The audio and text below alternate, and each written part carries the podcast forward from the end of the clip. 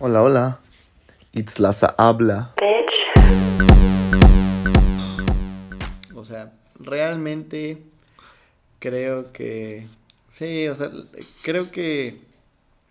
Hijo, es que, es que no puedo decirlo amablemente, o poner eufemismos para decir, es que tienen pequeñas, diferentes eh, inteligencias. Pero todo, no, pero es, es evidente. O sea, sí somos brutos. Ahí lo vemos hasta en las redes sociales, parecemos cavernícolas. Sí, sí, sí. Y, y yo creo que la mayoría es. Y que su único propósito de su existir es dejar descendencia. Como animales. Pero es que sí tenemos el cerebro así, Juanito. Así o sea, sí tenemos el cerebro reptiliano este que todavía nos hace sobrevivir. Creo que sí hace falta que haya gente que dirija. Sí hace falta gente que tome las riendas de la vida de muchísimas personas. ¿Qué personas son las que toman esas riendas? Tristemente son las personas que quieren poder, no las personas que quieren ayudar. Porque los que quieren ayudar o los que tienen muy buenas ideas a veces no les interesa imponer o, o- o tener poder. No les interesa. Como, como cierta persona que estoy viendo frente a mí. Entonces, tristemente, las personas que llegan a tomar riendas de la vida de más personas son personas que solamente quieren por el hecho de hacerlo, de poder, no de impactar de forma positiva. Oye, pero, o sea, pregúntate qué tanto poder quieren, ¿no? Porque a lo mejor ya están adentro, no querían poder, ya ven que tienen poder y ya sabes, que Ay, el poder los, sí. los corrompe o los enferma. También creo que sí. Oye, pues bienvenido a este a podcast. Juanito. Muchas gracias. ¿Empezamos? Vamos a darle con todo. Fíjate que es tu segunda vez en este bello podcast. Hola, mi nombre es Lázaro, estoy con Juanito de, Crenic- de Genicrea, talentazo, pero ya eres de los consentidos. Gracias, ya. Quiero que sepas que confianza. la primera vez que grabé contigo, el previo estuvo buenísimo. Sí. Y la verdad es que lo que te decía hace rato, la forma en que piensas me agrada bastante. Y si rompes este estereotipo como de este niño bonito, ya sabes, lo que te dije el otro vez, privilegiado, heterosexual, pero eres un eres alguien como con una mente bien cabrona, güey, te felicito. Qué padre. Yo creo que pues Siempre te voy a decir eso cada vez que empezamos a grabar. el- elogios y cumplidos. Es, es suerte. La, la tómbola genética me favoreció tal vez. Ay, tus papás deben ser muy guapos, yo creo. Oye, Juanito, mira, te invité por varios temas. Uf. Pero yo creo que vamos a divagar porque está, está muy cabrón. Y aparte tú tienes unas ideas. O sea, me gusta cómo ves la vida, la verdad. A ver. Pero, ¿supiste que me hackearon? Sí, sí, sí. Bueno, te, te pregunté y me dijiste que fue horrible y después, después Fue- platicamos. Ajá. Es que te voy a contar lo que yo sentí. Creo que tú como bueno acá de, de computación. Ajá. Me- te voy a contar rápidamente. O sea, yo sentí una frustración cabrona. Pero, ¿qué pasó? Porque me mandaron un link, un conocido, que dije, ah, pues sí, cómo no, un like. O sea, un like se regala. Ok. Y yo abrí mi cuenta, o sea, y me pedía que, que ingresara mis credenciales. Era una página exacta Facebook. Phishing. Súper cabroncísimo. O sea, neta, ca- el caí. Y hasta arriba todavía Facebook, o sea, toda el, el- bueno, antes de que se actualizara el iOS 15, Ajá. estaba arriba la barrita de, navegador y decía, esta página no es segura, en rojo. Y me metí. Cero miedo. como no, no, cero miedo. Y ya así, a la semana, un güey pidiendo lana, me- mi celular diciendo que ya... Que alguien se estaba conectando desde otro lado, que si hiciera yo, y yo, no, pues no, No, soy no soy yo. yo. Y era demasiado tarde, porque cuando quise como Vol- sí decir que era mi cuenta, ya había cambiado, quitaron mi teléfono y pusieron otro, Otro. tel- ajá, otro correo. Entonces a la hora de que quería intentar que Facebook me mandara mi contraseña nueva para recuperarla, ya sabes, mandaba el- al otro correo, al otro número. entonces yo jamás, no, ya no había ningún número, o sea, ya estaba el otro correo de este hijo de perra. O sea, mi frustración fue, fue muy grande, la neta me agüité, berrié, porque justo, o sea, fue como mi vida digital se fue. Si yo quise encontrar recuerdos, mis videos, eh, amigos con los que me hubiese gustado conectar, mi viaje a- a- al extranjero, o sea, se perdió. Eso fue lo que más me dolió, la verdad. Pero te pregunto a ti, porque yo, o sea, yo quería que alguien, así un pinche hacker, así, Ajá. y me encontré y me dijera quién fue el hijo de la chingada. Ok. Pero mira, ya lo soy. Que Dios lo bendiga. Que. Ya dijiste hijo de perra, o sea, eh, ya asumes que es hombre. O pues. mm, Asume. o Estás- hija de, per- hija de perra. Hija de... Hija de perra. Pues es que sí, la verdad. Mira, sí, Sí, creo que sea un sí. hombre. No, Sí. no me lo tomes a mal, pero. Y no por menospreciar a las mujeres, pero las mujeres son muy buenas. Muy, muy, muy nobles. Muy. No creo que esté una mujer así de que voy a. Ellas van a querer stalkear al, al exnovio. Usaron tu Facebook para poder enviarle mensajes para... Ay, no, pero, o sea, se puede recuperar, güey, porque es un tema de que yo sé que tú estás a veces muy en contra de las redes sociales y tú dirías, güey, pues mira, te diste una desintoxicada a lo mejor. No, no, Pero, o sea, ¿se puede recuperar algo ya hackeado y se puede saber quién es? Eh, ah, claro, o sea, híjole. O sea, como regla general, siempre deja rastros en internet. Siempre. Desde la IP, desde la Mac, de la, de donde, o sea, la computadora. sí, no, no la computadora, sino la Mac, o sea, como el Mac address, que todas las computadoras tienen, todos los dispositivos tienen como un identificador físico. Dejas de repente rastros. Para conectar a internet tienes que triangular durante muchos servidores. O sea, tienes que ser perfectamente pulido y, e inclusive los mayores hackers los han descubierto por pequeños errores. O sea, si me pongo muy técnico de que pusieron cierto código que pusieron en el header aparece el autor o detalles así muy o de repente absurdos. Sí, de que se puede, se puede. Wow. Totalmente. De que es fácil, nada. De que es tardado, muchísimo. Mucho. No, y, y es que es eso. O sea, mira, yo acá entre nos, yo, todo el mundo me decía, güey, vea a la policía Cibernética. cibernética. ¿Quiénes son, güey, para empezar? ¿Cómo los contactas? Creo que creo que México tiene una buena policía cibernética. O sea, Ah, entonces sí debería de acudir. no. Ya no, dices, Es es que tarde. no, no es tarde también. Este hice aquí haciendo publicidad un video reciente de lo que sabe Facebook sobre ti e imágenes que yo había borrado hace pues tiempo. Yo creo que tengo mi cuenta de Facebook desde hace 12, 13 años. Y fotos Por que había yo acéptame la eliminado. nueva cuenta, gracias. Claro que sí, dale like, comparte. Sí, claro que sí. Eh, hay imágenes que yo había borrado, entonces Facebook guarda todo. Realmente, ¿de qué hay forma? Yo creo que sí hay forma de que recuperes todas esas fotos. Sí, si te contactas con Facebook y si haces diferentes tipos de pruebas, a ver cómo me justifica, cómo me pruebas que sí eres tú. Ah, bueno, pues te va a poner tal vez, y, o sea, y va a tardar. Tal vez Facebook sí tenga algún servicio ahí como de recuperación de contraseñas, de recuperación de cuenta, que vincule a tu, a tu persona. A, a mí alguien me mandó un correo, un link así de que, mira, mándales tu, una identificación oficial y con eso. Sí, de con Pero- tu foto y ves tu cara y dices, ok. Pero no, o sea, ya no, es que mira, yo sabes que siento que yo soy una persona muy aprensiva, pero justo con esto dije, güey, ya no seas tan aprensivo. Entonces, como Ajá. que ya lo chupó el diablo, ya no la quiero. Ya no. Pero debe de haber gente allá afuera que si le pasó, pues a lo mejor la quiera recuperar, no sé, ¿sabes? Sí fue un tema, porque yo quisiera ir como hasta el tema legal, güey, porque si es una invasión a tu privacidad. Aparte a mí, ¿sabes qué, Juanito? Me quisieron este, extorsionar. Así, voy a subir tu contenido. Yo, ay, voy a subirlo, no tengo nada. Tengo la conciencia tranquila de Sí. que nunca he mandado el pack. Es que es, fíjate, o sea, en, en, en temas de hackeo siempre se habla acerca de que el punto más débil o el eslabón más débil, el primero que tienes que atacar siempre es el, eh, el humano. Wow. Y, y este exploit que usaron fuiste tú. Una página de phishing, tú le picaste al link, tú pusiste tus contraseñas. Ellos no tuvieron que triangular o poner dispositivos Sí, conectores, nada. ¿no? Atacaron, fue ingeniería social. Hicieron una página de phishing que se simulaba mucho a la de Facebook. Inicias tus credenciales, les llegan las credenciales y con eso iniciaron eh, sesión en todos lados. Y lo bueno fue que no tenía ni siquiera ni mi contraseña, o sea, no es la misma de mi correo, no es la Uh, misma de mi... como o sea, regla general. bueno. Sí, como regla general nunca usas la misma contraseña para no. todos. Porque en ese caso... Y sí soy. tuvieran- no, imagínate. Y si era, madre. No, me te hubieran hackeado en todos lados. O sea, pruebas esa, esa contraseña, a ver, investigas este correo, en qué cuentas aparece. Entonces te desglosa todas las cuentas que existen de ti, pruebas las contraseñas y ya tienen toda tu identidad digital. Este te, te voy a decir una cosa, Juan Lu. Esta persona la considero tan inteligente, pero ¿por qué no utilizas esa, esa- esa inteligencia para algo bien? O sea, creo que tiene el potencial. O sea, güey, ¿qué le costaba, qué le cuesta tener ese talento para usarlo algo bien? Tú como programador, como así ingeniero en sistemas, güey, ¿qué, qué, qué pudo haber pasado, güey? O sea, se escucha muy de Mark Zuckerberg y muy de película, pero ¿qué crees que le puede haber pasado a este güey como para decir, sí, a huevo, tengo mucha hambre? Es que, bueno, ahorita dijiste para hacer el bien, ¿qué es el bien? Y "Uy, ya nos vamos a ir bien largo. Pero seguramente Vámonos largo, no pasa nada. Tú eres de confianza. seguramente, seguramente extorsionar a alguien, todos podemos definir que no es bien. Eh, hay muchas, es que nosotros nos... ¿a ¿Qué edad crees que tenga este supuesto hacker?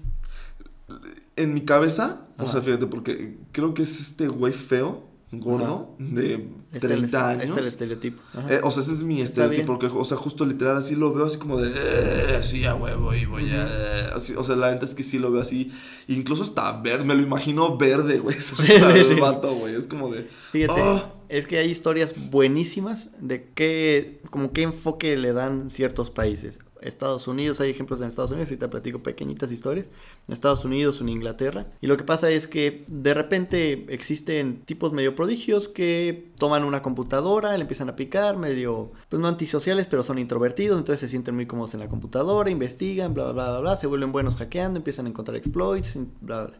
Y el chiste es que en Estados Unidos, por ejemplo, sí hay de repente hackers muy buenos, pero desde los 14 años, 15 años, si les dan, porque están chiquitos, o libertad condicional, o un escarmiento, o a veces sí hasta algo legal, de que hasta prisión un tiempo. Y el chiste es que en Estados Unidos pues los castigan y a veces salen con libertad condicional y no pueden tocar aparatos tecnológicos durante Wow. 3, 4 años. Para que se les olvide, ¿o sí, qué? Exacto. Y el chiste es, ese es, ese es como un approach que, que tienen en Estados Unidos, en donde ahí desperdiciaste un talento. En Inglaterra, o en ciertos países, en Estados Unidos también lo han llegado a hacer, pero se conocen más historias de donde los, re- los reprenden. Sí. En, en Inglaterra, Hasta sí se pasa- burlan de ello en series, como la teoría del Big Bang con Sheldon. ¿Nunca viste ese capítulo? ¿No? ¿De hackers? Que hackea el, el sistema del Pentágono y que quería él saber cómo se hacía un avión. Y era un avión militar, ajá. que cuando era niño. Y Ay, pues así. Ajá, Sí, y sea, por ejemplo, y en, y en Inglaterra sí los toman y los meten a, a policía Cibernética. cibernética. Eh, híjole, no sé si es una buena comparación, pero igual que los asesinos seriales dicen, al final siempre quieren ser descubiertos. ¿Por qué? Porque quieren ser reconocidos como esta mente intelectual. Lo qué Los hackers son ¿no? iguales, ¿eh? Los, los hackers son iguales. Siempre quieren tener rastros y quieren ser apreciados. no hay que darle el gusto entonces a este cabrón. Mira, con mayor razón. Que chinga su madre. Sí, pero el, el chiste es eso. Yo creo que es alguien chavito que no le. O sea, realmente el bien y el mal todavía no lo tiene bien definido. Es como se siente astuto. Ja, ja, ja, ja, ja. Porque presiento que sí vas a tener razón. Es un, es un- eh, yo, yo me lo imagino así porque, o sea, el estilo de hackeo que hizo, o sea, el- mm, con un tutorial de YouTube. Ya no me hagas sentir mal. no. Porque sí caí. O sea, neta, como blanca palomita cae. Pero es que hay, hay muy poca, muy poca conciencia acerca de la seguridad digital y la neta pasamos horas en internet como para que no sepamos bien bien cómo defendernos. Y, y fíjate, algo que tú dices, pasamos horas en internet, la cantidad de información que Ajá. estamos viendo y adquiriendo y subiendo ahí, Ajá. cuando sabemos que la información es poder. Ajá. ¿Estás de acuerdo? O sea, y aquí viene mi nuevo salto brinco mortal de tema, pero está hilado. Lo que decíamos hace rato de la señora esta que vino a decir de que las niñas estas, de tanta información que tienen, Ajá. que a las niñas sí les afecta estar ahí en Instagram. Está cabrón, ¿no? Sí, eh, el tema ahorita de esta whistleblower de Facebook, ¿no? Que, que entrega documentos acerca de informes que sí, que en Fe- Facebook sabe conscientemente que daña la autoestima de niñas, niñas. en Instagram. ¿Qué edad eran? Porque creo que sí da una edad en específico. Mira, de 13 a X, porque por ley mm, no puede haber usuarios de 13 años para abajo. Eh, ¿A poco? en teoría, sí. Ay, pero. mm, Sí. O sea, ¿cuántos? Bueno, sí. ¿Cuántos morritos? Sí, ¿cuántos no conocemos? Ah, sí, es cierto. Ahorita que me acuerdo cuando quise reportar mi cuenta Ujú. de Facebook, de Instagram y Facebook te preguntan: ¿Este parece una persona de menos de 13 años? ¿A poco? Sí, sí. creo que dice. Como sea. Hay la opción así como para reportar, así de Ajá. creo que esta persona se hace pasar por alguien más. Y Ajá. aunque el contenido no me gusta, y una de las opciones es. Creo que es un 13. menor de edad. Sí, menos de 13 años. Hay una ley en Estados Unidos acerca de eso. Wow. Y que te cobra una multa no por usuarios menores de 13 años, sino por acceso de, de menores de 13 años. O sea, una cuenta de 13 años que ha iniciado sesión 35, 300, y- 350 veces, son 350 multas. O sea, se multiplica eh, gigante. Entonces, Me supongo que mutan a los papás. No, no, no, a la Ah. red, a la red social. Ah, Instagram. Sí, los, los culparía. Entonces, por eso el informe es de 13 para allá, porque obviamente no hay menores de 13 años en la red. Según guiño, guiño, dices Guiño, tú. guiño, sí. Pero, o sea que conscientemente lo saben. Y una de las razones que tal vez no lo ahondamos mucho en el episodio pasado fue de que el por qué soy medio anti, anti redes. Creo que nunca en la historia de la humanidad realmente habíamos tenido una opción para, para tener recompensa tan inmediata, para satisfacer a nuestro cerebro con dopamina y con, con serotonina de forma tan intensa y tan veloz, tan inmediata. Entonces creo que le está haciendo daño a nuestro sistema de recompensa, en donde ¿Cuál vil droga dices tú? Como cualquier otra droga, pero si acostumbras tanto a tu cerebro para estar recibiendo este, este, estos estímulos tan rápidos y tan fuertes, porque neta nuestro algoritmo sabe que nos encanta, métete al feed o a como a descubrir en Instagram, por ejemplo, y puras imágenes de cosas que te gustan, abres Reels, abres TikTok, en, en la madre, puras cosas impresionantemente interesantes. Entonces, Pero para ti, sí, claro. para ti. Sí, porque justo, o sea, obviamente, la tirada es que te quedes ahí en, en, en ratote, claro. Entonces, yo voy más por el lado de que está afectando tu sensación de, de como de satisfacción y de resultados. Entonces nos hace pensar a muy corto plazo. Y la verdad, las cosas que valen la pena toman tiempo, es a largo plazo todo, pero entonces si, si estás literalmente entrenado para buscar recompensa de forma inmediata, es como, pues siempre has estado entrenando, no sé, eh, bíceps, por así decirlo. Ujú. Una, hay que metáfora. Estás entrenando bíceps diario, diario, diario. O sea, diario estás haciendo TikTok, eh, scroll en Reels, viendo historias. Entonces es recompensa inmediata, puro bíceps, bíceps, bíceps. Pero allá afuera yo creo que de las como habilidades es ver a largo plazo, tener paciencia, ser perseverante. O sea, es como utilizar el tríceps. Entonces toda tu vida has utilizado bíceps, pero en el mundo se utiliza el tríceps. Entonces estás, te vas a sentir Wow. frustrado, no vas a... No sé si fue una buena... Sí, fue una buena porque que- creo que te la voy a resumir diciendo que al final, imagínate que un día ocupen correr, pero pues nada más estuviste acá haciendo puro bíceps, pues no vas a poder correr y te vas a morir. Exacto, vas a morir. Bien drástico. Sí, o sea, y no por el hecho de que la actividad de TikTok y Reels sea perder el tiempo, que básicamente puede decir que lo es a veces, No, pero dice que es una mina de oro, chavo. pero pero o sea, hay, hay buen contenido muchas veces, pero a lo que voy más No quiero satanizar todo, Sí, no, tú. no, no, no todo es malo. Lo que más bien a mí me afecta o me, que me hace ruido es la idea de esa recompensa inmediata, no el no per no el contenido per se, sino eh, la recompensa inmediata. Y esa sí hace, pues yo creo que le hace mucho daño a tu cerebro para esa- buscar esa recompensa inmediata y no tener paciencia. Eso Es es que, que no me y no, y sí somos bien impacientes. Y aparte siento que lo hacen adrede. O sea, imagínate las series. Ajá. Me encanta una serie, ¿no? Sex Education. Pero hasta el siguiente año no me van a sacar la otra temporada. Cuando a mí ya me urge, güey. Sí, ¿sí me ya, es que estamos entrenados ¡Ay, para te puedes tener ya- Autis! ¿Quién ¿Quién es Otis? ¿No lo has visto? No. Perdón, cambia de tema. No te preocupes. Búscalo, búscalo. Nah. nah. Otis Milburn, ahí está. Te van a buscar. O sea, híjole, va. Búsquenme y hacen la comparación ahí. Nah. No, no es cierto, gente. Oye, pero es- está, está cañón, ¿no? Y eso sí nos va a afectar. Fíjate que estaba hablando con una chica que estudió neurolingüística y dice que COVID nos va a afectar turbo cabrón, güey. O sea, sobre todo esta generación que se quedó encerrada, que no hay la pérdida del, del ego. Entonces, que a la hora que quieran así lle- regresar, les va a costar trabajo entender eh, reglas, eh, les va a costar este obedecer a la autoridad. Y yo, puta, güey, si en México a veces nos vale tres hectáreas de. Entonces, imagínate qué va a ser. Y yo digo, oye, güey, con esta información, ¿qué le estamos haciendo al mundo, güey? Eh, nosotros mismos, está cabrón, ¿no crees? Por ejemplo, los que se la pasaron encerrados, pues en teoría todos nos pasamos encerrados. Pero, por ejemplo, niños, Sí, justo eso te iba a decir de que... los niños que tuvieron que venir a la escuela y Ajá, los que he romper. escuchado, los que iban a entrar a kinder o a primero de primaria, que realmente, pues tus habilidades sociales son cuando se empiezan a formar y estuviste dos años en casa, vas a llegar bien tronco en las habilidades sociales y va a ser un choque muy duro.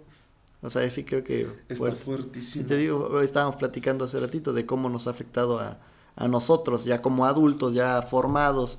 Aún así, yo, en lo personal, yo creo que aún no me recupero al 100% de ciertas habilidades que perdí por pandemia ahorita.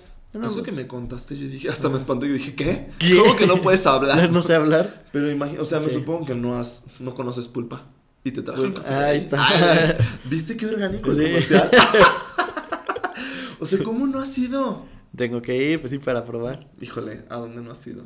O sea, mínimo a un esquite la alameda, chavo. ¿No Sí. les- Ah, ok. Sí, sí, Yo estaba preocupado. Me encantan los esquites, sí. Ah, bueno. Sí, sí. Pero prefiero el elote, o sea, completo. ¡Ah! Morder el elote. Por si las dudas. Sí, soy team elote más que team esquite, sí.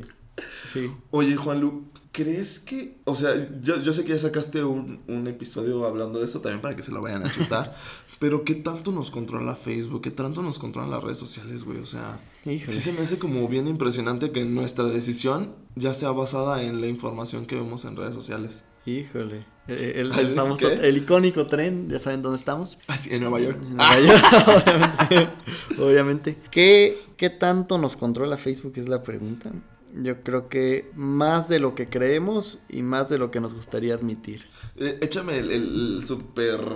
El comentario que me. Sí, no, pero eh, el, el ejemplo que me dijiste. Uf. Es, yo me Bien. quedé así y dije, güey, guárdatelo, guárdatelo porque sí lo quiero. Neta está cabrón, gente, está cabrón. En 2016, lo que sabemos de Facebook y toda la desconfianza que hemos tenido es acerca de, de que fue lo de Cambridge Analytica. Y a raíz de eso fue en que empezamos a generar un tanto de desconfianza por Facebook. La idea es que cuando, cuando pasó lo de Cambridge Analytica, Ajá. eh, empezó a destapar muchos pues muchos cabos sueltos, empezó a investigar, se puso el ojo en la mira. Más o menos va hay que recordar Cambridge Analytica, una empresa que está pues en, en- en- en Londres, es contratada por el equipo de publicidad mediática de, de Trump.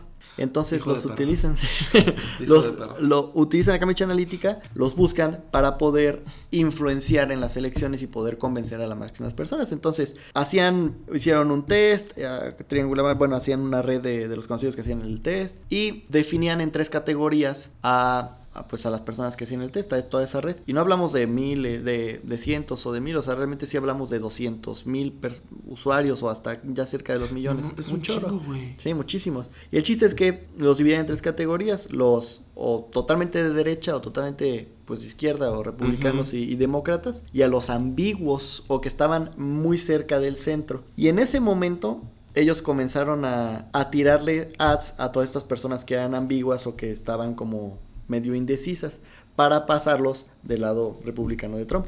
Malditos, Sí. con razón ganó el hijo de perra. Sí, y pues Hay que hacer lo mismo aquí en Celaya para que ya no gane AMLO. el chiste es que empiezan a investigar mucho a Cambridge Analytica. Y Cambridge Analytica tiene muchas filiales en, en otros países. Se, se estudia que no solamente en 2016 pasó eso, sino que ya llevan varios años influenciando en, en elecciones en Argentina, o en varios países sudamericanos, hasta en África. Wow. Entonces, o sea, realmente sí han tenido ya antes, pero nos enteramos ahorita con Trump pues, porque es un una potencia Oh, mundial sí. y se Oye, paréntesis. O sea, ¿crees que esté una mente cabrona detrás de todo eso que quiera controlar, así como este nuevo orden? Nuevo orden mundial. Híjole. Puedes decir sí o no para que sigas contando de los del Eh, Cambridge. De que alguien quiere, sí. Qué Sí, miedo. De que alguien lo esté haciendo en este momento, pues, pues O sea, cuestionable. alguien debe ser como un grupo, digo, no sé, Sí, llámese sí, Illuminati, reptilianos, pero, sí. o sea, sí debe ser un grupo tan poderoso y tan aburrido con su vida. Ahorita podemos platicar eso. Como el del juego del calamar. Yo estoy bien enojado con el viejito que, nada más porque estaba aburrido y era millonario, se metió al juego. Y yo así de, güey, cuando dije, no, no, me, me lo van a matar. O sea, yo, yo tenía mi... No lo has visto. Shit. Sí, no, sí, sí, Ah. spoilers, ¿no? Eh, pues, estoy diciendo ah. spoilers. Shit. Este, me gustó el final. Ay, o sea, a mí me encantó. esa- Ojalá, esa ojalá y lo- así lo dejen. Yo ya no Sí, quiero una sí, sí. segunda No es necesario. Sí, no es ¿Verdad que necesario. no? Ahí está bien. Pero pues, dinero. Entonces, Ay, quién sabe. Empiezan a, entonces, a ver, empiezan a investigar filiales de Cambridge Analytica de diferentes países. Llegan a México en donde una de las filiales de Cambridge Analytica, la, no sé si presidenta o directora ejecutiva, también es directora ejecutiva o al menos board member, una persona que toma decisiones dentro de otra Muy empresa. importantes, quiero Ajá. pensar.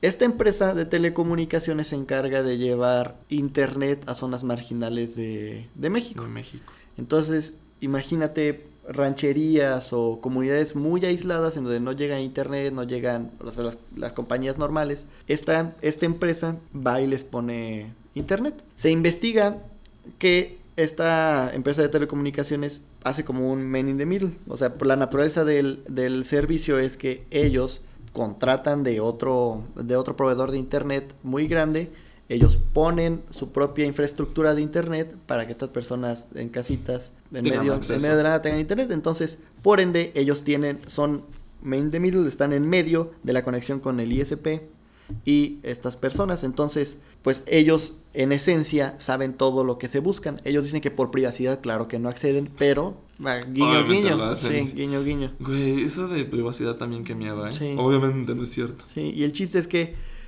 esta empresa, entendamos que en México, eh, pues un porcentaje inmenso eh, está en Es condiciones rurales. sí. rural. Sí. Ay, no, es que y, que, cabrón. y tienen un peso impresionante en las elecciones. Entonces, ¿qué no nos dice? Que si esta filial, que, o sea, que tal cual esta empresa de telecomunicaciones no es una filial o es, tiene un partnership con Cambridge Analytica, pero la, la, con la empresa que sí es filial también tiene una board member de esta otra empresa que sí es de telecomunicaciones, que no nos dice que, nos haciendo teorías conspirativas, ¿no? Que no nos dice que han sido utilizados estos datos recolectados por esta empresa de telecomunicaciones que, o sea, realmente esta empresa sabe a qué le tiene miedo las personas de estas comunidades, a qué le tiene miedo cuando se enferman, qué, qué personajes políticos Admiran. buscan más, a quienes Ujú. admiran, qué películas ven, qué investigan, qué todo, Wow. saben todo. ¿Cómo, por qué no van a ser manipulables si sabes todos de ellos y que tienen un peso muy fuerte en, pues, en las elecciones? Entonces, que lo vemos tan ajeno, o sea, vemos esta de que, que afectaron a las elecciones de Estados Unidos y lo vemos como algo medio lejano. Ah, sí, a nosotros no nos pasa, pero ¿quién nos dice que nos ya, nos pasó? Inclusive hasta en el gobierno de Peña Nieto que contrataron a... ¿A los Peñabots? No, a, Peña- no, a, No te este, a esta empresa israelí CSO, creo que se llama, con su software Pegasus. O sea, realmente lo vemos como tan ajeno, pero pasa, pasa aquí en México, pasa en Estados Unidos, nos están manipulando en este particular momento. ¿Con qué? Pues tal vez no nos hemos dado cuenta, pero estamos siendo manipulados, sí.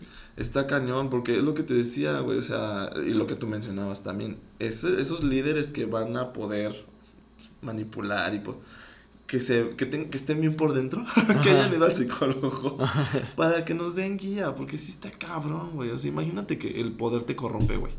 Y al rato quieras ser un pinche acá Hitler, así, no sé. Eso más o menos lo platicamos de, de la idea de que, o sea, si me preguntas a mí en mi que es debatible y tal vez cambie con el tiempo, pero sí creo que deben haber personas que tomen las decisiones por un grupo mayor de personas. O sea, sí necesitamos líderes que tomen decisiones de muchas personas que ni siquiera saben cómo, cómo dominar su propia vida. Entonces, y otras personas que tal vez sí tengan el intelecto. El problema es quiénes son las personas que toman las riendas de las vidas de las demás personas. Que los únicos interesados parece ser que son los que están hambrientos de poder. O sea, las únicas personas que quieren controlar y dominar la vida de las, de las demás personas es solo por el hecho de tener poder, de tener influencia. Y las personas con buenas ideas o las personas con buena moral muchas veces o son aplastados por estas personas que quieren poder o ni siquiera les interesa llegar a ese poder. Entonces yo creo que ahí está un, un tanto el problema, el perfil que quiere dirigir, que quiere ser el amo del mundo. No quiere el bien común, quiere No. seguir siendo el amo Sí, del mundo. Y, también, y tú lo dijiste muy bien también, de que inclusive puede que hasta unas con buenas intenciones sí lleguen, pero el poder corrompe. Corrompe. Como hay una película, la mencionó un güey que es tiktokero, que es súper famoso y uno chinito de ojo verde, Mm. que da reseñas. Se me olvidó su nombre, híjole, qué pésimo tiktokero soy. Pero justo hay una película de un güey que va a un pueblo que es súper corrupto y él trae como toda esta idea de querer cambiar y no sé qué, porque el antiguo se muere. Y esta película es de cómo lentamente el güey, de tanto poder que tiene, se va convirtiendo en, este el o- en el otro, sí. Ajá, o sea, siento que le pasa, o sea, obviamente debe de haber gente que trae buenas intenciones, se acerca, pero justo el, el poder lo corrompe. Ojalá el poder nunca nos corrompa. Ojalá. El día que lo tengamos, Sí, claro. claro sí. ¿Cómo Y si sí, quémenme vivo. No les...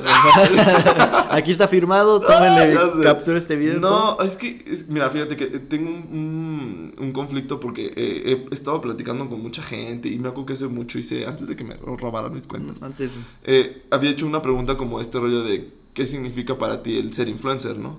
Y si fue una connotación tan negativa, la mayoría eran puras cosas negativas, güey. Pendejos, estúpidos, eh, ¿Por todo qué? gratis, huevones.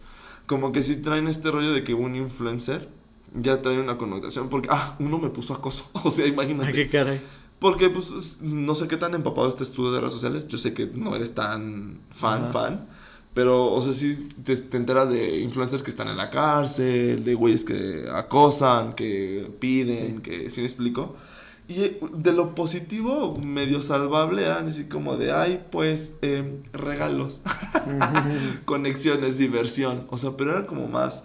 Y tengo una, por eso te digo que tengo como un rollo con la palabra influencer, porque realmente creo que los influencers que están allá afuera generan cierto contenido que tú mencionabas hace rato, güey. O sea, ¿de qué sirve que yo quiera hablar? Que te mencionaba. Ajá. Si eres influencer, que vi una entrevista de una morra que dice, si eres in- influencer, que tengas eh, cierto criterio para pasar la información. Oye, si, si tu plataforma te permite, usa el cubrebocas, como, como cosas positivas. Sí. Y lo que tú me mencionabas, güey, pues es que se venden. O sea, eso no vende. es que Entonces, sí. Lo que tú quieres generar es lana.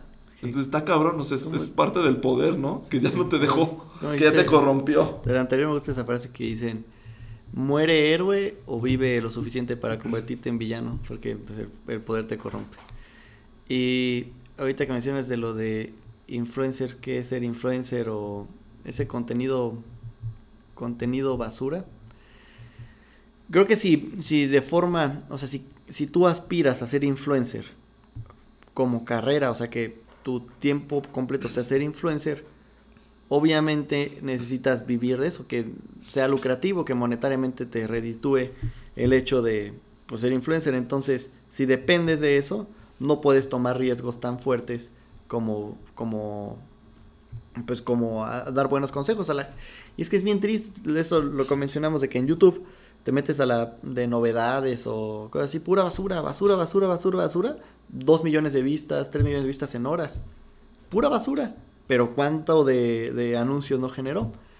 Entonces, eh, Y evidentemente YouTube es negocio también. Entonces, si ves más un video y, a Ujú. tener, los- te vas a chutar los comerciales, evidentemente quieres que se siga reproduciendo esa... Es una cadenita, es un Sí. círculo bien... eh, por ejemplo, lo que tú dices de la connotación negativa hacia los influencers, es que depende qué influencer sigas. Si sigues por influencer basura, pues obviamente son puras connotaciones negativas.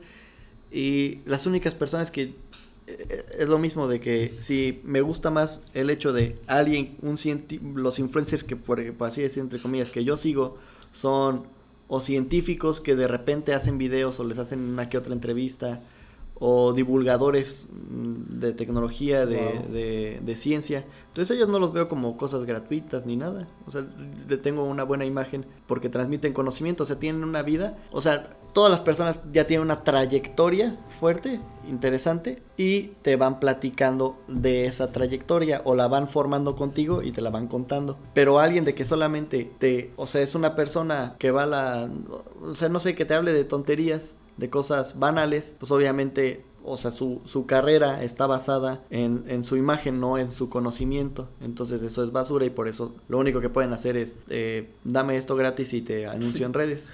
Está cañón. Sí. Por eso te digo, entonces era así como, güey, qué difícil. Y, y te pregunto porque el influenciar parece ser lo de hoy en día. Sí, muchísimo. Para querer, ya sea vender, comprar, gastar, votar. O sea, como que nos estamos perdiendo también muy cabrón con tal de tener poder, güey. Está fuerte, ¿no? O sea, lo veo desde, primero como espectador, de que, o sea, qué triste, pero a la gente necesita que le digas qué hacer, necesita que le digas qué creer. O sea, la gente está, bueno, actualmente, ¿no? Yo lo veo como que la gente se está volviendo tan perezosa para poder formular su propio criterio que necesita que alguien se lo diga. Alguien le tiene que decir en qué pensar, en qué creer y qué hacer. Qué fuerte, güey. O sea, lo pues lo veo. Entonces, necesitan a Nunca alguien. me había puesto a pensar así, pero, güey, qué fuerte. Entonces, ¿eh? creo que creo que los o sea, los influencers hacen ese papel. Entonces, por eso les gusta mucho. Pero tiene que ver algo con que la gente allá afuera tenga así la mente tan débil, güey. O sea, ¿sí crees que sea así como este, lo que te decía? Hay personas muy inteligentes que se dejan influenciar, güey, al final del día. Porque yo quiero pensar que también debe, debe de haber algo como entre persuadir, manipular e influenciar. O sea, es como que las tres sí deben de tener como... ¿Sí me explico? Yo creo que todos somos manipulables y, y dices, personas inteligentes. Bueno, ¿qué es ser inteligente? Y, y la idea de tales emocionalmente susceptibles que los pre- lo prestan a ser manipulables. Y qué bueno que mencionas eso de inteligencia emocional, porque justo una, una vez le estaba preguntando a unos amigos, güey, ¿qué temas les gustaría escuchar? O sea, Y, y varios amigos me dijeron, güey, inteligencia emocional. Nadie te habla de eso, güey. Nadie. O sea, todo es más como sanación. O sea, como toda esta modita de superación, de que. Pero nadie te habla de. O sea, ya hay gente hablando hasta de inteligencia financiera. Ajá. Pero nadie te habla de inteligencia emocional. Y es bien difícil encontrar gente. O sea, porque pues justo como yo no sé hablar tan seguido de eso. Ajá. Y, y, y digo, güey, ¿cómo? O sea, y, y lo que mencionas, o sea, la siento que la, inteligen- la inteligencia emocional te ayuda a decir, con esto sí me dejo llevar, con esto no. Porque somos muy emocionales. Es- yo siento que tiene también mucho que ver con lo que mencionas de la respuesta rápida, inmediata, la dopamina que te hace así. Porque también somos seres químicos, ¿estás de acuerdo? Entonces, mientras me haga sentir cool, bien y me haga tomar una decisión rápida, órale. Ajá. Entonces, como relajar tantito, güey. Está, está difícil. No sé qué piensas tú. De inteligencia emocional, creo que de repente se volvió como una, una frase muy mainstream, muy una que perdió como tal es, no sé si valor, pero creo que es muy importante la inteligencia emocional. Y lo digo, no sé si suene farol la idea de que creo que una de las habilidades, alguien como emprendedor o en, general eh, humano que existe necesita tener inteligencia emocional, pero una de las cosas más complejas de emprender es hay un chorro de problemas que tienes que solucionar, pero para poderlos solucionar tienes que estar bien emocionalmente y tienes que aprender a automotivarte o a, a conocerte perfectamente la resiliencia de cómo, cómo superar los retos sin realmente volverte loco. Porque es frustración tras frustración, tras frustración, tras enojo, tras reto, tras, tras presión, tras estrés. O sea, es difícil. Entonces, lo, plati- sí, lo platicamos poquito sobre una forma muy... Es difícil, es más fácil decirlo que hacerlo, pero el analizarte a ti como en tercera persona. Ah, sí. De- Es que tú estás cañón, güey. O sea, a ti te educaron para ser perfecto, güey. Ay, Ay, también lo mencionamos, ¿no? De que... eh, de, es que me hiciste una pregunta bien dura que no, no sé responder de... En 10 años, ¿cómo me veo? Con hijos o éxito financiero, en, en qué lugar. Pero... O sea, es difícil, pero la idea es de que no pienso tener hijos hasta que no le pueda dedicar, te digo, 6 horas al día. Wow. 8 horas. Y fíjate, es algo tan retador, güey. O sea, porque venimos como de gente diciéndote cómo vivir. O sea, y eso que tú mencionas de que cada vez es estrés, cada vez, o sea, qué tanta inteligencia emocional tienes que tener para poder llegar a ser un papá que sea responsable, que quiera dedicarle siete horas, que si me explico. O sea, porque lo que te decía, vivimos en un mundo capitalista. Y es un círculo, güey. O sea, si tú no tienes dinero, ¿de dónde lo sacas? Y si, se- si no tienes oportunidades, pues Ujú. recurres a saltar, a robar. A... Entonces es como una cadenita, güey. O sea, como que, no sé, está cabrón. Porque para que tengas tantas tiempo, tanto tiempo libre, como siete horas, Ajá. me supongo que tienes que tener mucha lana, güey. Inversiones, que el dinero trabaje por ti. Ves que también es el hecho de a qué edad la quiero, lo quiero, la quiero, lo quiero tener. Aquí la gente piensa en, o tristemente hay pues embarazos no, No deseados, deseados. desde chiquitos, y eso afecta ya desde la vida de la persona, de la mamá o del papá, tanto como de, del niño. Muchas personas planeadas que si lo tienen joven está perfecto. Pero, o sea, en su gran mayoría, yo creo que, creo que, y aquí puede ser muy criticado esto, pero creo No, que pero date, tú cualquier date. persona que hace un plan a 10 años va a haber pros y contras y todo, pero si un plan a 10 años, o sea, yo de aquí a 10 años quiero tener un hijo, si formulas la, o sea, si planeas de qué forma o ahorras o inviertes o te explotas durante 5 o 10 años teniendo dos empleos, ten- sacrificando vida social, Se logra. energía, sí, sí, sí. Wow. O sea, o sea, pero el chiste es sacrificar un chorro de cosas. Pero ¿sabes qué me gustó lo que me dijiste hace rato, güey? La vida me está cambiando en estos instantes tan rápido que no te sabrá decir en dónde voy a estar. Y si tienes Ah, sí, razón. no. O sea, es- ves que estas preguntas eh, las hacen, ya sabes, como de... Ajá. Para saber qué tan bien estás por dentro en las empresas y a ver si te dejas... Ah, ¿Cómo te 10 Ajá, no, no te la- bueno, no sé si has pedido empleo, ¿verdad? Pero que te, No, te llegan a preguntar. Qué bueno. Ay, qué bueno. Pero a mí en una empresa me, me preguntaban, güey, ¿cuánto- ¿cómo te ves de 5 a 10 años? No sé qué. Y tú ahí tienes, güey, pues no sé. O sea, ¿sabes? Yo sí diría eso realista. Pero justo, o sea, no se me ocurrió nada. Pero realmente, o sea, güey, imagínate, tú te ves en 10 años casado con hijos y la realidad es que, pum, divorciado, sin hijos, güey. ¿Quién está sabe? cabrón. Sí, quién sabe. Yo no sé por qué te hacen esas preguntas. Sí debe haber un trasfondo, como siempre, pero está cabrón, güey. ¿Quién sabe? Porque el chiste es que realmente la gente contesta con honestidad. Si quieres el empleo, vas a decir cualquier bullshit para poder obtener el empleo. Entonces, realmente te están, con- te están contestando de forma sincera. No, te están diciendo cualquier cosa para que crean que eres un buen eh, elemento para la empresa. No, yo me veo trabajando aquí o creciendo laboralmente, este, Ah. echándole muchas ganas, puras. Me encantó, me encantó el cambio de voz. A ver, Oh. ¿cómo es? Ah, Oh. Oh, esa es la voz de, de seriedad. Güey, pero justo creo que la información que adquieren te lleva a mucho control, güey. A mucho control mental también, güey. Como en las entrevistas de trabajo, la forma en la que te... Las preguntas que te hacen para Sí, manipularte. Para saber qué tan... Porque, por ejemplo, estuve en una empresa que realmente, o sea, era... de- me, me preguntaban, güey, ¿cuál es tu canción favorita? Y yo así como, ay, esta. Y hace mucho con las manos y baile. Y un día velo. O sea, así. ¿Cómo te llevas con tu familia? Punto, Increíble, güey. O sea, imagínate que tenga la peor relación y Ajá. yo urgido de trabajo. Lo- sí lo Y sí, o sea, como que ya conforme van viendo, como que dicen, no sé, pero co- como que al final del día saben que necesitas el empleo, güey, pues por algo lo estás pidiendo. Mira. Como pues ya que te lo den, ¿no? Este, mira, qué comentario tan, tan, tan, tal vez, pues te digo, farol voy a decir, pero la, la única experiencia que tengo en búsqueda de empleo son todas las entrevistas, pues, todas las entrevistas que he hecho para las personas que se quieren unir a Genicrea. Órale. O sea, pues claro, somos una empresa chiquita, mediana, entonces un departamento de recursos humanos y no es necesario No alcanza. no alcanza. entonces, realmente quienes las entrevistan es quien va a ser su jefe directo. Si van para marketing, pues hay, hay entrevistas con María, si van para contenido. O sea, cada quien tiene, cada quien entrevista primero y luego me gusta platicar yo con ellos para, para ver esa parte personal. ¿Y qué les pregunto? O en realidad la- la- los dejo que ellos me platiquen, a ver, platícame algo. Y más o menos ahí me doy cuenta qué, cuáles son tus prioridades, en qué piensa, me habla de la familia, me habla de lo que leyó hace poquito, me habla de lo que Wow. comió, entonces me doy cuenta un poquito de eso. Pero me- lo que más me gusta saber, o sea, yo algo como muy puntual es qué haces con tu tiempo libre. Que tienes, imagínate que eh, tienes una tarde libre, ¿qué haces?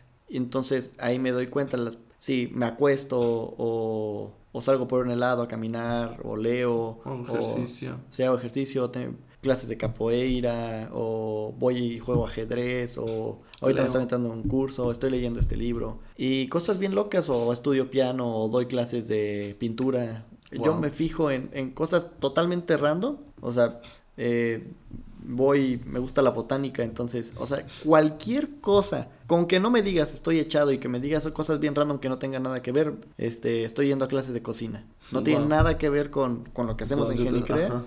con tu puesto, pero la idea de que la gente aproveche su tiempo para aprender más cosas o para aprender nuevas habilidades, para mí eso es lo clave. Muy valioso. Eso es Órale, lo qué chido. Entonces. Ay, qué gran jefe eres, güey. wow. Hay una, dicen que es necesario, o, se dice, ¿no? E- Es necesario ser arrogante, grosero y directo para ser un buen jefe.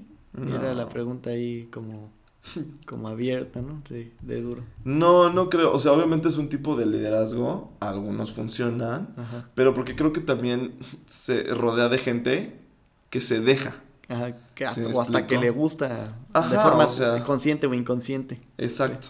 Entonces, o sea, pero por ejemplo, yo no vibraba, o sea, en este temple, eso, pues ya, ya no vibraba con esta manipulación súper de que, ay, sí, todo está perfecto y nos estamos multiplicando y estamos creciendo y cuando en realidad cuando ya hablaban contigo era como de, güey, estás haciendo las cosas bien mal, vete. O sea, como De la dices, nada, "Ay, como que cabrón". caray. Ajá. Ajá, y pero para acá era como de, no, es que todo es una maravilla y somos metáforas y... Ujú. No, hombre, o sea, y aparte como mencionaban el nombre de un conejo que... De un conejo, el nombre de, de un animal que se reproduce mucho, era como, como un conejo. Era como, ay, no, conejitos, no sé qué. Creo que estoy quemando a la empresa esta, pero no me importa. Porque No, justo... Yo no lo ubico. No, no, no, y- o sea, sí me gustaría ese nombre, pero... No sé. Digo, yo también lo tengo que soltar. O sea, pero... O sea, me, me explico que es, es muy random. Porque justo, o sea, qué padre que poder trabajar en una empresa en la que... O pues sí, una chica empresa o grande empresa donde digan, güey, no pasa nada, mientras sepas hacer bien las cosas, mira. relajado, y pues hasta siento que es más productivo, no sé. Te digo, este, te dije, bueno, platicamos antes de empezar que empecé a leer, terminé mi libro y empecé a leer a, a Michel Foucault. Eh, Él no es, no es japonés, obviamente, ¿o sí? No, francés. Foucault, porque se me hizo muy japonés su apellido. Foucault, Foucault, Foucault, por eso es Foucault, no sé. Ahí, pues mira, yo tampoco ahí todos nuestros fans de Francia, por favor, corríjanos. Hijo, ay, que por cierto, güey, antes de ahorita que hiciste Francia, me escucha mucha gente del Salvador, del Qué Chile, padre. sí. Sudamericanos, no, no sé, saludos. no sé por qué, ¿verdad? Nunca iría para allá. ¡No! ¿Cómo crees? La gente que me escucha la chingada, ah, sí, culero. Me salgo ya. Pero no, o sea, la- mira, te voy a decir la verdad. O sea, les mandamos la bendición, Sí, sí, es gente espectacular, su acento es muy divertido, pero no, Divertido. no. Yo soy más como de ir a Canadá, Suiza, este, Europa. Asia, ¿Quién es? Tailandia. Güey, muero por ir a Tailandia. Tailandia. Sí. ¿Quiénes son los que dicen pololo en vez de novios? Los No sé. chilenos, creo. Ay, no, en Chile hablan horrible, perdón, chilenos. Sí, sí tienen un acento bien, bien fuerte. Bien raro. Igual que los argentinos. Pero le está yendo muy chido. Le está ¿A los chilenos? chido a los chilenos. Fíjate que de algo te sirve las estadísticas de, de eso. O sea, como que. La verdad, o sea, obviamente sé que sí, porque yo sé que la información es poder, pero. O sea, ves que en, en Spotify te dicen hasta que escuchan. O sea, y la gente que me escucha escucha mucho Luis Miguel. Y yo, como, güey, yo nunca he hablado de Luis Miguel. ¿Qué está pasando? No, pero pues, pues puedes tomar ese tema, Luis Miguel o la cultura de mi rey, o puedes empezar a tomar esos insights para poder Ah, sí, sí. anicharte. O sea, sí. Ay, pues miren, sí. yo soy muy fan de Britney. Síganme todos los fans de Britney, Britney. por favor. Porque me urge. Me urge tener un fan de Britney como yo. Por favor. Solamente escuchen, sí, escuchen. Oye. Juanito, ya casi terminamos. Mi última pregunta sería, si tú tuvieras tanto poder y tanta información, ¿en qué lo ocuparías aquí en Celaya? ¿Cuál sería tu primer cambio, tu primer mandato? Uf, uf, uf, uf. Pero ¿qué, qué poder? ¿De influencia o poder Imagínate monetario?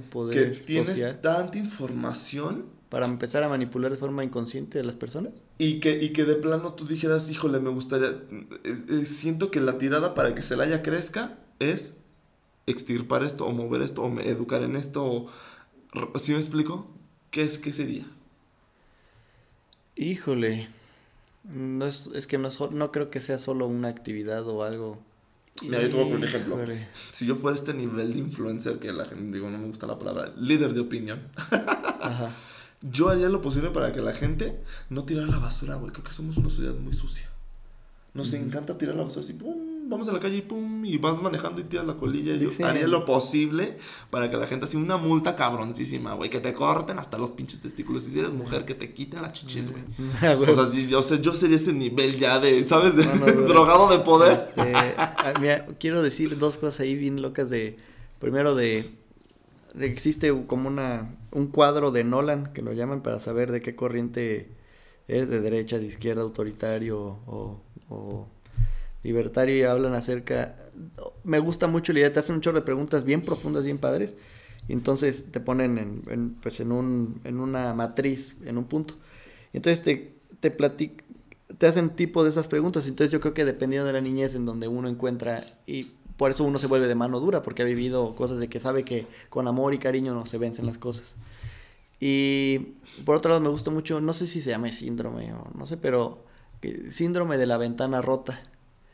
Ay, ya había escuchado de. A ver, cuéntanos. De que... Creo que nos vamos a extender.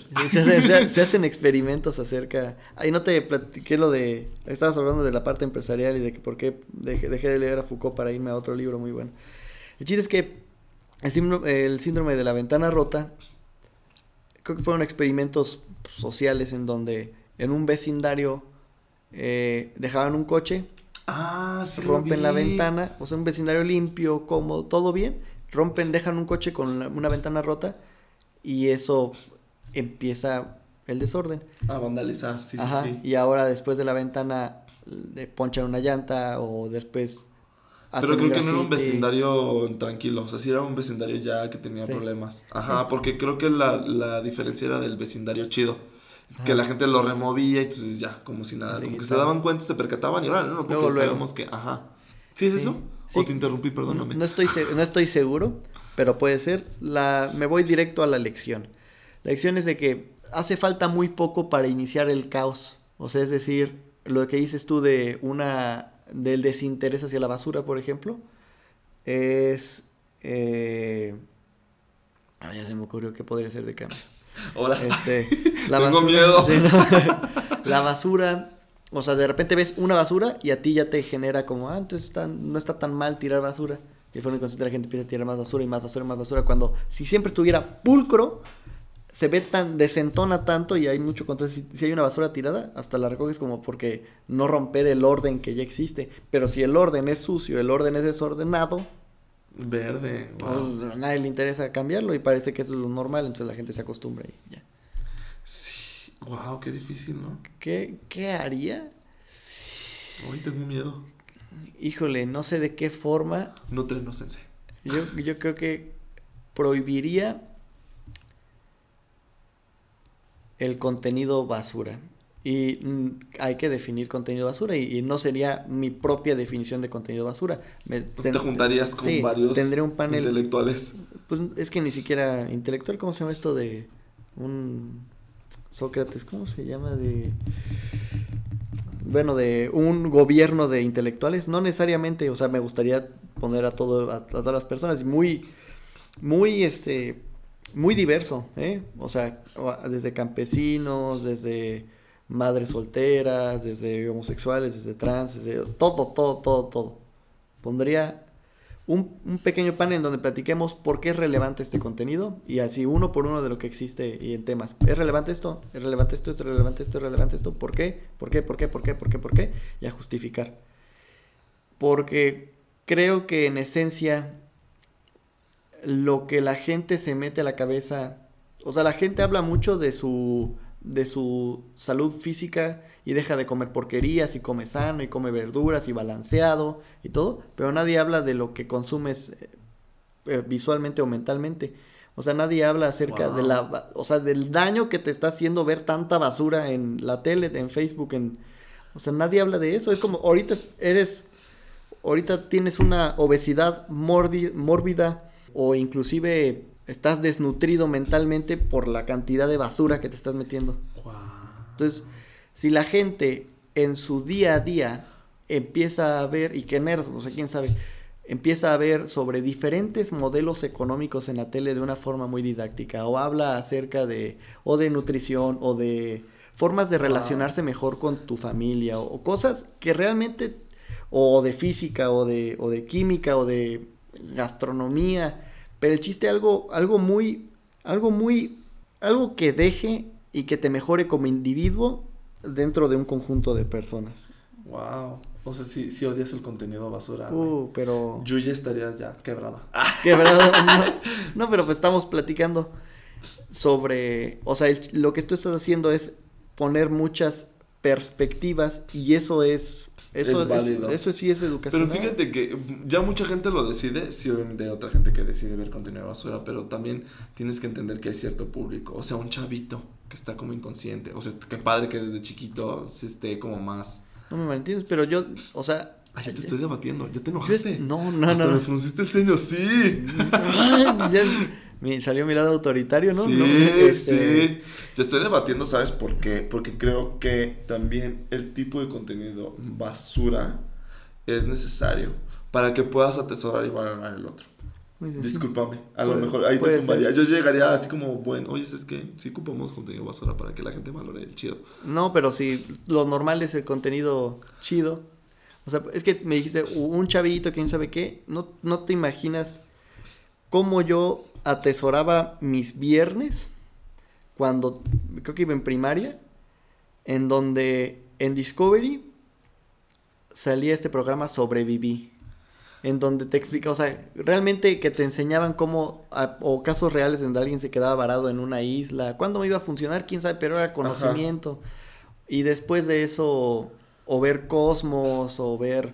Pero fíjate tú, Juanito, lo que decíamos también desde, desde el capítulo, que, o sea, estás hablando desde un privilegio y no hay personas con tanto privilegio. Pero, ¿Privilegio en qué sentido? O sea, pues, ¿cuántas personas tienen acceso al Discovery, güey?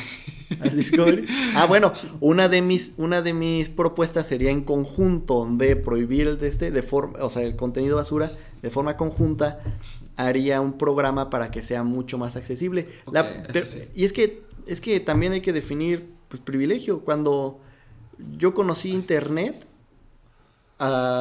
yendo a estas bibliotecas públicas que están a casas de la cultura, ahí yo Pero conocí siento que el internet. sí es más accesible que, ¿Que la el- tele? Que la tele. Pues o sea, ya bueno, es... ahorita, ¿cuántos canales hay en la tele pública ahorita Ay, con? Ya hay como idea. 15, 16. Ah, sí, pues antes era Televisa, TV Sí, Azteca, el ahorita. 5 y el 7 y ya. Ahorita que hicieron esta reforma, de hecho, en el sexenio pasado, telecomunicación? sí, de telecomunicaciones, este, ya hay muchos canales, pues esos canales están literalmente conecta un tenedor o ya ahorita, bueno, hay como convertidores y regalaron teles y todo.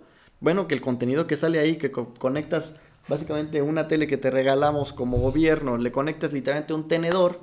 O sea, yo haría que con empresas de telecomunicaciones, que por ley, toda empresa de telecomunicaciones o toda empresa que genere contenido tiene que hacer un canal de forma pública para poder dejar, o sea, o es deducible o de lo que sea, pero tienen que hacer un contenido que nutra a la población de forma gratuita, con de forma abierta, entonces conectas un tenedor a tu computadora, ya con eso Y tienes ya. acceso a conocimiento puro. Me gusta, me gusta más esa ley. Es que va de la mano. me gusta más ese poder. O, o también si dices tú, el contenido basura es necesario, ah bueno, pero paga 10 veces más de impuestos. Jalo. Porque genera igual, Sí, genera claro. 10 veces más de ingresos, Sí, o genera. por supuesto. Entonces, que la gente diga, híjole, ya no es tanto negocio hacer, a largo plazo no es tanto negocio hacer contenido basura y me sale más barato hacer contenido intelectual, pues voy a hacer contenido intelectual.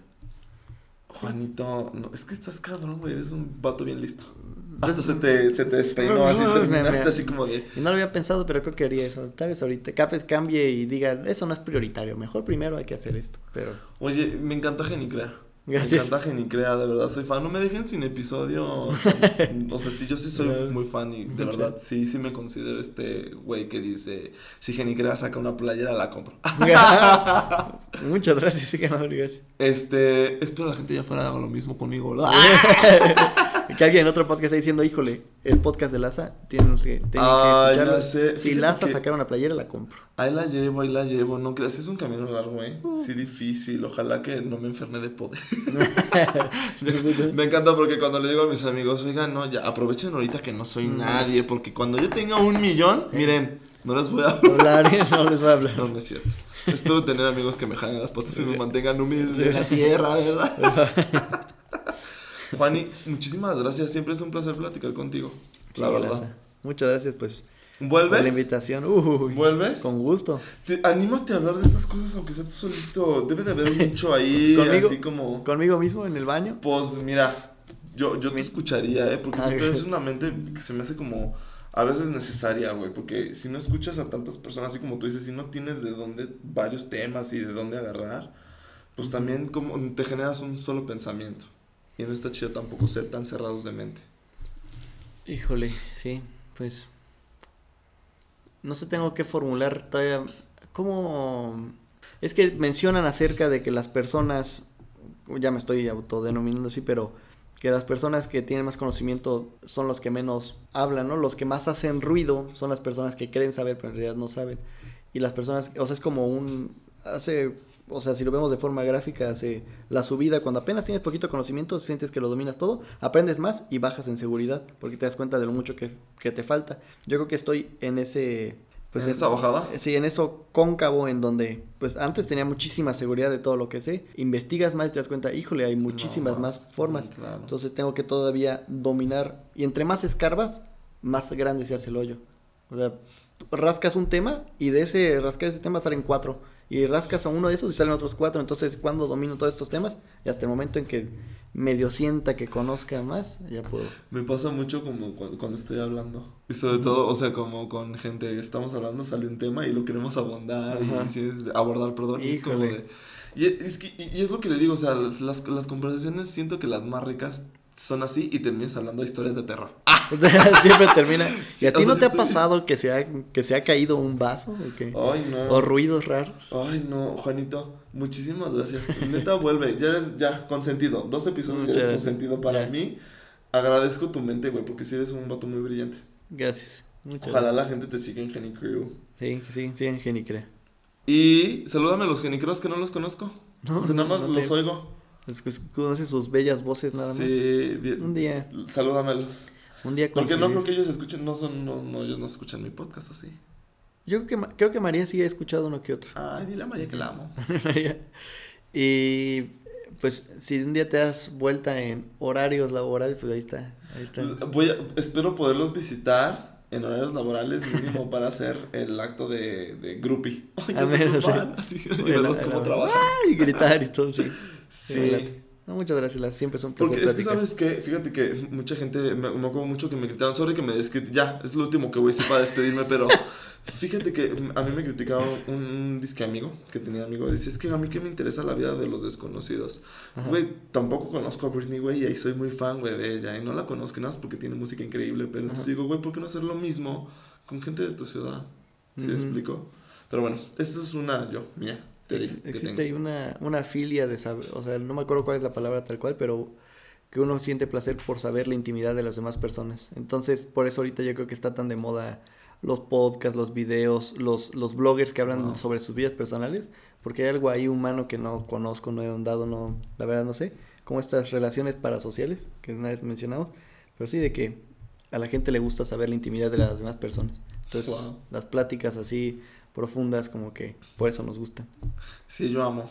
Ya, ahora sí nos Ahora sí, despedimos. Juanlu, tus redes, tu momento de influencia. Eh, No me, sigue, no me sigan en ningún lado. No me, no me, no me busquen ni siquiera. ¿sí? Olviden mi nombre y sigan a Genicrea si quieren. Oye, eso de la teoría del no me te van a buscar. Estoy Ya, 100% vale, madre, seguro. Lo tengo todo privado, entonces como, como quieran. De hecho, hasta, o sea, bueno, hay tácticas hackers para nada, ¿no es cierto? Pero pues nada, teniendo, No. no, no teniendo tu nombre personal y cosas así. Pues, ¿Para qué? Sí, Juan Luis. eh, el, el momento de influencer, acuérdate que es, es sarcasmo. Ah, o sea, tenía que no te me lo tomes tan en. Demonios, no me estés pidiendo. Y tú que no. Bueno, que te sigan en Genicre, que es lo importante. Sí, si quieren sigan Genicrea, ahí hay buen, el tan dichoso y contenido de valor. Ya que lo Ah. hacen. Y sí, o sea, pesar- o sea, es un contenido que, eh, como el mío, ya existe, ya está afuera. O sea, yo creo que también hay otros güeyes hablando de lo mismo en Mm. otro idioma. sí, Sí, me explico, o sea, pero ahí está. Pero pues el chiste es que nos escucharon nosotros, ¿verdad? Sí.